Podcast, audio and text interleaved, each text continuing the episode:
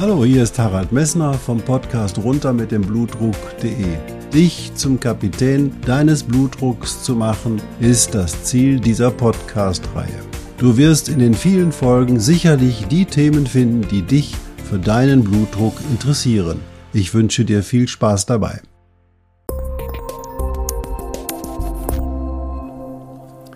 Hallo, hier ist wieder Harald Messner vom Podcast runter mit dem Blutdruck.de. Ja, du hörst die 145. Folge dieser Podcast-Reihe und ich freue mich, dass du eingeschaltet hast. Wenn ich auf die Folgen schaue, die am meisten abgehört werden, dann sind das die Folgen oder die Folge, wo ich über Sex und Bluthochdruck gesprochen habe. Und heute möchte ich das auch nochmal etwas erweitern, das Thema, und stelle die Frage, Sex bei Bluthochdruck – schädlich oder gar präventiv?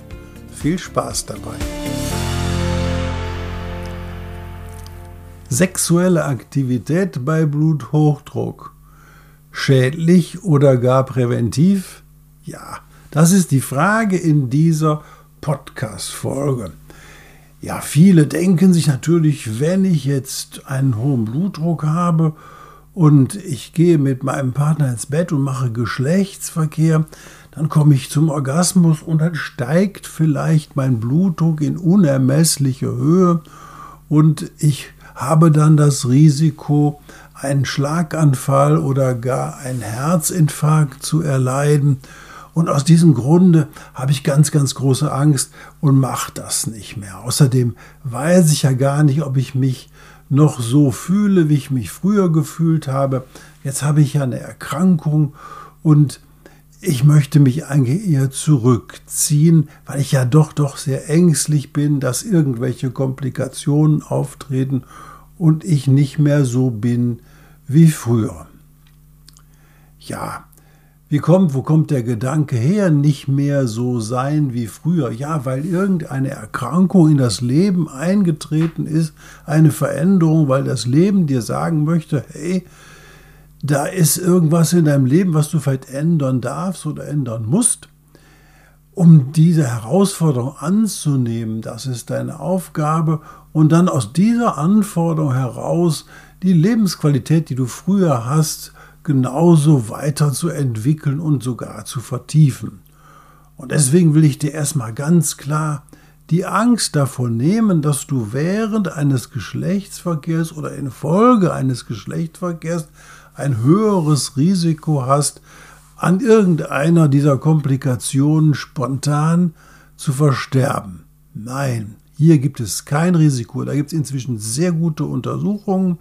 Das Risiko im Rahmen eines Geschlechtsverkehrs zu versterben ist kleiner als 1 zu 50.000. Wie willst du das jetzt bewerten? 1 zu 50.000? Ja, 1 zu 50.000 ist etwa so das Risiko, wenn du ins Schwimmbad gehst und gehst in den Schwimmerteil, wo du keinen Bodenkontakt hast und schwimmst als Schwimmer da durch, dann ist dein Risiko bei dieser Aktion zu versterben auch 1 zu 50.000. Also kann man sagen, das Risiko für einen Patienten mit einem hohen Blutdruck und dann bei einem Geschlechtsverkehr schwerwiegende Ereignisse zu erleben, die zum Tode führen, ist sehr, sehr gering. Also da kannst du schon mal sagen, hey, mein Leben darf in Bezug auf die Sexualität so weitergehen wie früher. Und jetzt ist die Frage, was passiert denn überhaupt beim Geschlechtsverkehr? Ja, früher, da gab es sehr frühe Untersuchungen darüber, da hat man Blutdruckmessungen während eines Geschlechtsverkehrs mit der Langzeitblutdruckmessung gemacht und da ist man hochgekommen, ja, da steigt der Blutdruck ganz schön an und die meisten Menschen, auch heute noch Publikationen im Internet, warnen davor, Sexualverkehr ohne vorheriges Belastungs-EKG beim Hausarzt bei hohem Blutdruck zu machen. Dem kann ich nur widersprechen. Wenn dein Blutdruck normal eingestellt ist und du hast Werte, die im guten dystolischen Bereich liegen, ja bis 160 systolisch und 95 diastolisch, dann ist es überhaupt kein Problem, ein, sich sexueller Aktivität zu widmen. Das bedeutet, wir haben inzwischen viel, viel neuere Daten, die auch verlässlich untersucht haben, wie die sexuelle Aktivität mit neueren Methoden, nicht die Aktivität, sondern mit neueren Methoden gemessen, die Aktivität, wie es dazu kommt, was da passiert bei. Und wir wissen inzwischen, dass ein normaler Sexualverkehr mit Vorspiel und dem Coitus insgesamt nur eine mäßiggradige körperliche Kreislaufbelastung darstellt. Das bedeutet, hey, das Risiko, irgendetwas bei, der, bei dem Sexualverkehr an schwerwiegenden Nebenwirkungen zu haben, ist etwa so hoch wie das, das Tragen eines Kastensprudel in die zweite Etage. Das bedeutet, hey, es gibt keinen Grund, aus diesem Grund, aus der Angst heraus, dass irgendwas passiert, auf den Sexualverkehr zu verzichten. Und eine neuere Untersuchung, die ähm, inzwischen im 2023 publiziert worden ist, hat insgesamt mehrere tausend Menschen nachbeobachtet über mehrere Jahre. Einschlussalter war etwa 40 Jahre die einen hohen Blutdruck hatten. Und diese sind nachbeobachtet worden und da konnte man relativ eindeutig erkennen, dass die Anzahl der Geschlechtsverkehre in den Jahren insgesamt ein guter präventiver Faktor darstellt für die, einen guten Outcome unter diesen Bedingungen. Das bedeutet, je mehr Geschlechtsverkehr die Probanden in der Studie hatten, desto besser war ihre Prognose. Die Prognose derer, die überhaupt keinen Sexualverkehr oder sehr wenig Sexualverkehr hatten, die sind eben halt deutlich, die ist eben halt deutlich schlechter gewesen. Ja, stellt sich natürlich die Frage, was ist jetzt häufiger Geschlechtsverkehr und was ist weniger häufiger Geschlechtsverkehr? Also das fing so etwa bei zwölfmal im Jahr an. Das gehörte noch zu der präventiven Geschichte. Und wenn es weniger wurde, dann war einfach die Prognose deutlich schlechter. Bei 12 bis 52 Mal im Jahr Geschlechtsverkehr führte ein, war einfach zu erkennen, dass bei dieser Gruppe eine deutliche Verbesserung der Prognose da war. Da sieht man auch eigentlich, das korreliert sehr schön zu den Untersuchungen bei körperlicher Belastung bei Hypertonie auch. Denn wir wissen alle, dass körperliche Belastung für den Bluthochdruck eigentlich eine gute Tätigkeit ist, die die Prognose des Bluthochdrucks und der Patienten natürlich auch verbessert. Wir wissen ja, dass regelmäßige körperliche Belastung den Blutdruck einfach senken kann. Und der Sexualverkehr ist ja auch eine körperliche Belastung. Und wenn das regelmäßig gemacht wird, dann wird auch da der Blutdruck gesenkt. Blutdruck durch körperliche Belastung wird deswegen gesenkt. Das hatte ich dir auch in vielen anderen Podcast-Folgen schon gesagt, weil dann Muskulatur mehr durchblutet werden muss. Die Gefäße, die Widerstandsgefäße in der Muskulatur gehen auf und führen dazu, dass der Blutdruck sinkt, weil nämlich die Gefäße sich weit stellen und das führt immer dazu, dass der Blutdruck langfristig sinkt. Außerdem ist jede körperliche Belastung ein Gefäßtraining und dieses Gefäßtraining führt auch dazu, dass dann die Gefäße sich sehr schön weit stellen können und in besonderen Fällen, wenn einfach die Belastung einfach da ist und es erforderlich ist, auch sich eng stellen können. Das heißt, die Dehnbarkeit und die Flexibilität der Gefäße erhöht sich damit. Also kann man sagen, regelmäßiger körperliche sexuelle Aktivität führt zu einer Verbesserung der Prognose. Das nach einer sehr umfangreichen neuen Untersuchung.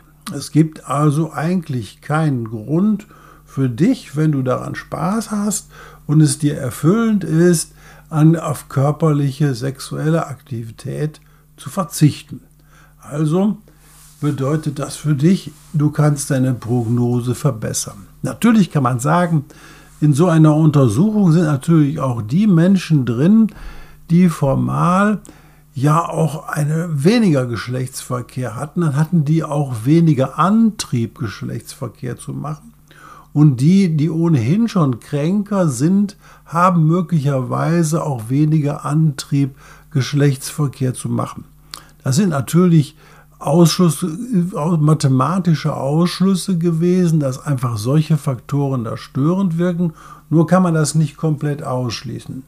Andere Faktoren, wie zum Beispiel auch eine depressive Entwicklung, können natürlich den Drive, die Lust, Geschlechtsverkehr zu haben, deutlich mindern.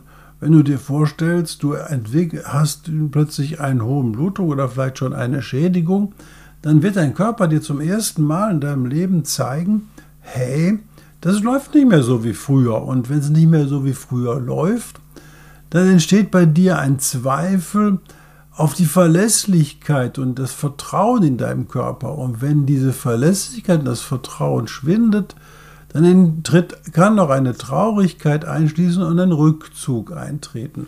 Und das kann natürlich auch die Prognose oder die Lust an, einem, an sexueller Aktivität deutlich mindern. Das bedeutet auch, wenn du nach der Diagnose einen Hypertonus, eines Hypertonus in eine depressive Entwicklung hineinkommst, dann ist es immer klug, auch jemanden zu Rate zu ziehen und den zu fragen, hey, wie gehe ich mit dem Thema um, um wieder ein erfülltes Leben führen zu können.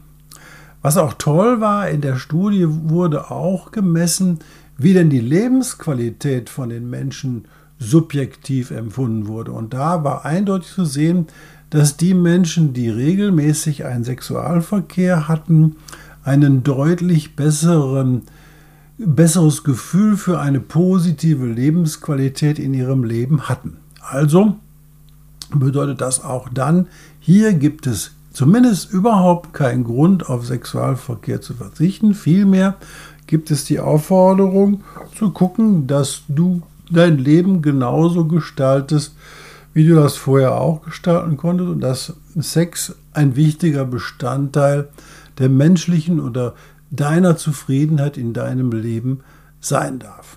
Und dann gibt es natürlich auch die Frage, sind denn die Medikamente, die du vielleicht zur Behandlung des hohen Blutdrucks nehmen musst, ja hemmend auf deine Sexualität? Und da gibt es ja zwei Gründe. Einmal den Grund, den ich schon genannt hatte, dass einfach dir die Lust am Sex einfach gesenkt wird durch Medikamente möglicherweise.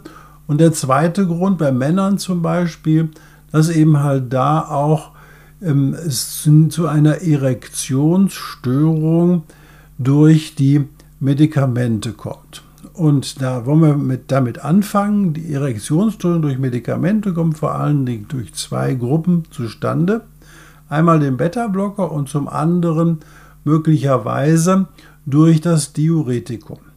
Nun muss man aber sagen, dieser Zusammenhalt ist nicht 100 Prozent und es gibt sehr, sehr viele Männer, die Beta-Blocker nehmen und überhaupt keine Probleme mit der Erektion haben. Und es gibt sehr, sehr viele Männer, die auch Diuretika nehmen, also Hydrochlorothiazid oder Indapamid oder ähnliches und die auch keine Probleme mit der Erektionsstörung haben. Also wird man immer wieder mal fragen, erstmal, wie ist das denn überhaupt? Ist das denn eine Erektionsstörung?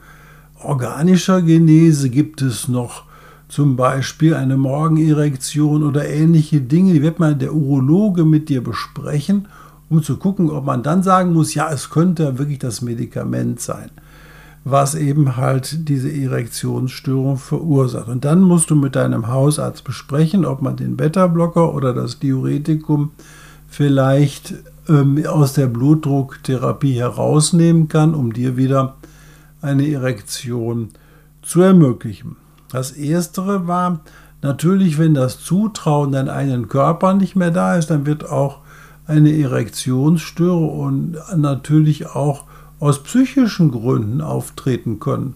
Und das ist eine Situation, die dann wieder eher in den Bereich der Tatsache einzugliedern ist, ja, ähm, wie ändert sich mein Leben? Kann ich mein Leben so weiterleben? Das generellen Zutrauens und der Aktivität, wie gestalte ich mein Leben jetzt neu, um wieder aufrecht zu, durch das Leben gehen zu und Lebensqualität zu empfinden. Also jede Änderung in deinem Leben, all das, was in deinem Leben auftaucht, ist entweder was zum Gewinnen, wo du was gewinnst, oder wo du was lernen kannst. Und wenn dann der Hypertonus auftritt, dann kannst du was lernen. Du kannst lernen, hey, ich kann mein Leben so vielleicht, was ich bisher gemacht habe, Alkohol, Salz und all diese Dinge vielleicht nicht mehr so weiterführen, aber ich kann was ändern und dann die gleiche Lebensqualität haben wie früher. Oder dass ich meinen Druck im Beruf abbauen muss. Und das ist ja die nächste Frage. Die Selbstwerteinschätzung kann natürlich auch durch den Fehler im Sein, denn das ja auch jetzt, wo du dann den hohen Blutdruck hast, vielleicht in deinem Beruf glaubst, nicht mehr so leistungsfähig zu sein oder dass der Druck in deinem Beruf so groß war, dass der Druck in dir erhöht worden ist, dann werden auch alle anderen Lebensprozesse durch deine Situation in deinem Beruf negativ beeinflusst werden können. Das bedeutet, es gehört dazu ein wirklich pfiffiger Hausarzt, der mit dir diese ganzen Themen besprechen will.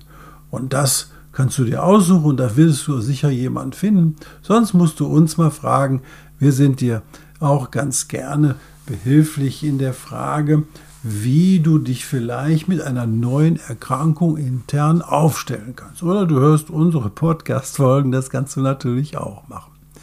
Ja, das andere Thema ist, ja, wenn es dann zu einer Erektionsstörung kommt, die eben halt so nicht behandelbar ist, ja, dann muss der Urologe entscheiden, welches Medikament dir am besten hilft. Man kann zunächst mit diesen Phosphodiesterase-Hämmern was machen. Da gibt es auch eine Erektion auf diese Phosphodiesterase-Hämmer. Nur da musst du aufpassen. Die Phosphodiesterase-Hämmer haben nämlich eine Nebenwirkung. Sie können den Blutdruck sehr effektiv senken. Deswegen solltest du nächstes ausprobieren, was passiert mit meinem Blutdruck, wenn ich das Zeug nehme. Aber wenn es dann klappt, ist es auch kein Problem und kann dir damit die Lebensqualität wieder zurückgeben. Ein anderes Thema möchte ich aber auch noch erörtern, ist die Frage, wie du Sexualität erlebst. Es geht natürlich nicht hier primär um den Orgasmus und den Geschlechtsakt und dann ist das Thema fertig. Nein, Sexualität hat ja auch einen erotischen Aspekt. Man berührt sich gegenseitig, man tastet die Haut des anderen und empfindet über die Berührung ja eine Zuwendung. Und diese Zuwendung gehört dazu und diese Zuwendung bedeutet Hingabe. Und diese Hingabe erleben zu können, ist ein wichtiger Teil der Sexualität. Und die ist als Sexualität auch genauso effektiv bezogen auf das Wellbeing. Du erfährst ja Zuwendung und wenn du diese Zuwendung zulässt, dann erlebst du die Hingabe, dass dich jemand streichelt, dir jemand ein positives Gefühl vermittelt, dir vermittelt, dass du Selbstwert hast, dass du wertvoll für ihn bist und dass du ja ein zufriedener Mensch sein kannst mit aller Akzeptanz. Und das ist auch Teil der Sexualität. Und deswegen ist ja die Frage, wie du Sexualität in deinem Leben integrieren kannst. Es muss ja nicht immer dazu geneigt sein, dass man dann unbedingt, sage ich mal, einen Orgasmus erleben muss, aber man kann dieses schöne Berühren, das insgesamt der körperlichen Zuwendung genießen. Und das ist auch eine Form der Sexualität, die leider heutzutage offensichtlich nicht ganz so sehr im Fokus dieser Fragestellung geht, weil es häufig immer nur geht, ja, kriege ich eine Erektion hin oder kriege ich keine Erektion hin. Das, denke ich mal, sollte man vielleicht mal als neuen Aspekt in die Sexualität, ja auch in die Partnerschaft mit einfließen lassen. Ist überhaupt kein Thema, wenn man sich dann mal vielleicht auch Rat in einer Tantra-Umgebung, einer Tantra-Schule oder sowas mal holt. Das ist heutzutage überhaupt nichts Verwerfliches und hat auch keine negativen irgendwie an, negativen Besetzung insgesamt. Vielmehr ist es hinderlich für dein Leben, wenn du nicht zu dem stehst, was du eigentlich in deinem Leben erleben möchtest und was für dein Leben eigentlich wertvoll ist. Ja, ich will heute nochmal wiederholen. Also Sex und Bluthochdruck. Sex ist präventiv. Du darfst Sex machen, wenn dein Blutdruck gut eingestellt ist. Wenn der Blutdruck dauerhaft über 180 zu 120 ist, solltest du auf Sex so lange verzichten, bis dein Blutdruck gut eingestellt ist.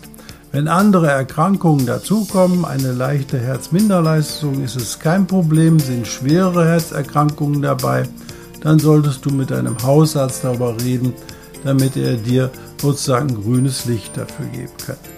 Es geht hierbei um deine Lebensqualität, dein Leben. Du hast nur dieses eine Leben und deswegen ist es wichtig, dass du mit diesem Fahrzeug, mit dem du durchs Leben gehst, dein Körper sozusagen das ist ein Leasingmodell, das gibst du am Ende deines Lebens wieder ab, aber du hast nur das eine und deswegen ist es klug, hier in deinem Leben nach der Lebensqualität zu fahren. Und Sexualität ist auch Lebensqualität und erotisches Leben ebenfalls.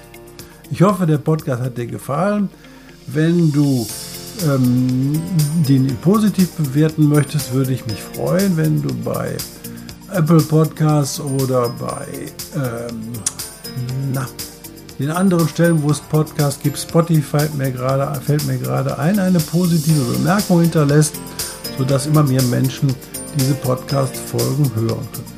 Vielen Dank und einen schönen Tag noch.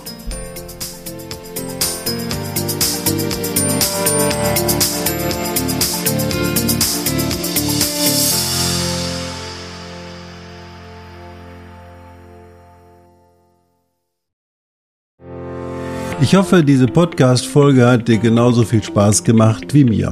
Du findest noch zahlreiche andere Themen unter dieser Podcast-Reihe, die immer in Zusammenarbeit auch mit meinem Sohn Hendrik Messner mit seiner Firma mess.de entstanden ist. Und dafür möchte ich ihm sehr danken. Bis bald.